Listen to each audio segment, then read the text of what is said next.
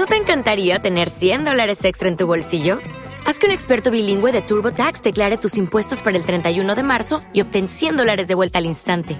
Porque no importa cuáles hayan sido tus logros del año pasado, TurboTax hace que cuenten. Obtén 100 dólares de vuelta y tus impuestos con 100% de precisión, solo con Intuit TurboTax. Debes declarar para el 31 de marzo. Crédito solo aplicable al costo de la presentación federal con TurboTax Full Service. Oferta sujeta a cambios o cancelación en cualquier momento. Este podcast forma parte de Evox Originals. Disfruta de este avance.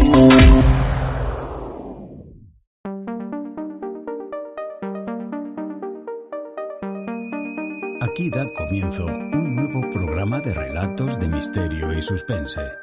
Soy Javier Matesanz y os saludo desde Madrid, España.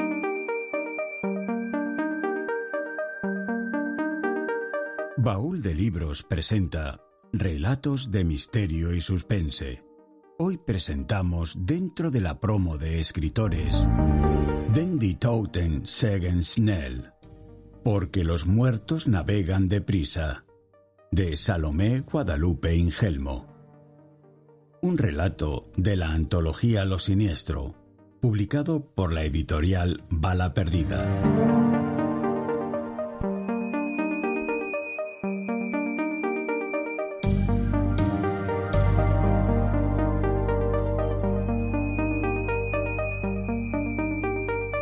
Salomé Guadalupe Ingelmo nace en Madrid en 1973.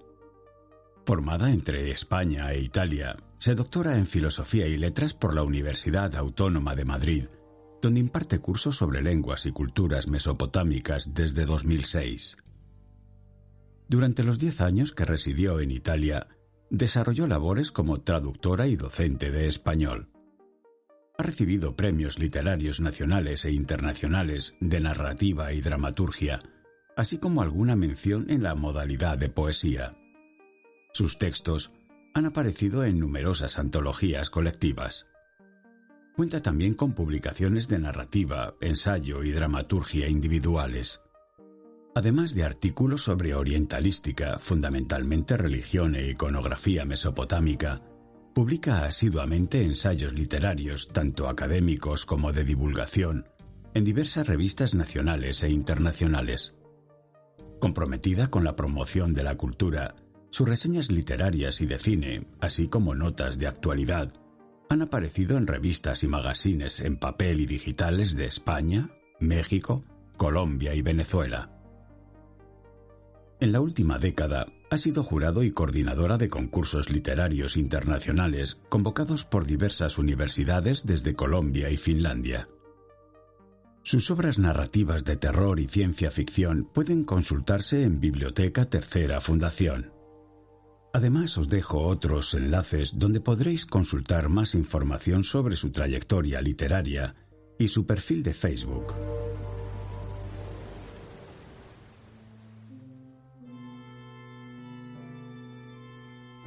La muerte de don García sucedió en su vuelta a España a 22 de julio de 1624 a las 8 horas de la noche del mal de Loanda echaron su cuerpo a la mar en un casón cargado de piedras y andó en calamerías alrededor de la nao dos días.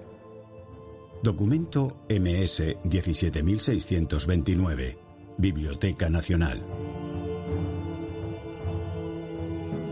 Puesto ya el pie en el estribo, con las ansias de la muerte, gran señor, esta te escribo. Ayer me dieron la extrema unción, y hoy escribo esta. El tiempo es breve, las ansias crecen, las esperanzas menguan. Prólogo escrito en el lecho de muerte por Cervantes para los trabajos de Persiles y Segismunda.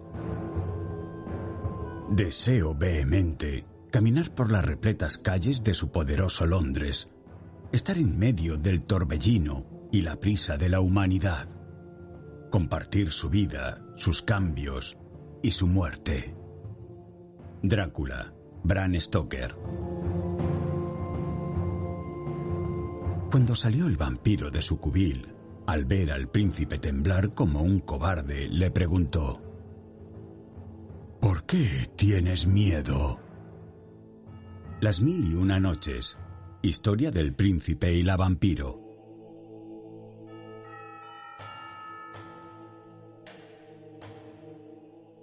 Como almas en pena, sostienen cirios encendidos en sus huesudas manos.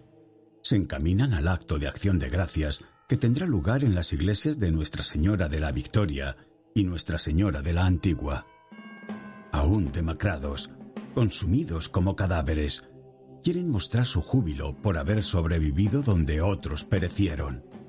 Sin embargo, no hay rastro de alegría en la escena. Sus ropas están andrajosas.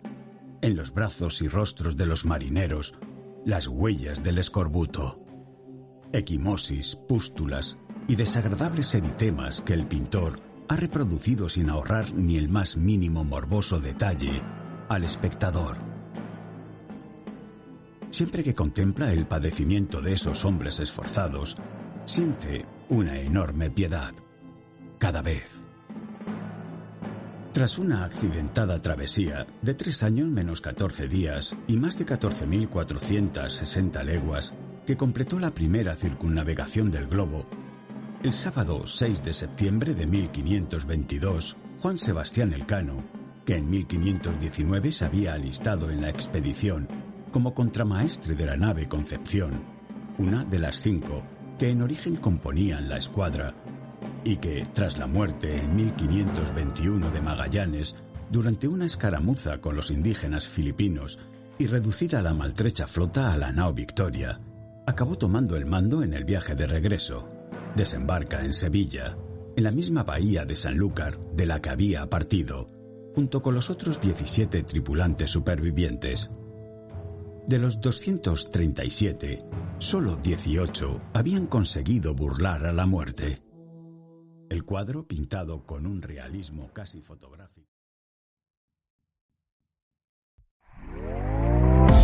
¿Te está gustando lo que escuchas? Este podcast forma parte de Evox Originals y puedes escucharlo completo y gratis desde la aplicación de Evox. Instálala desde tu store y suscríbete a él para no perderte ningún episodio.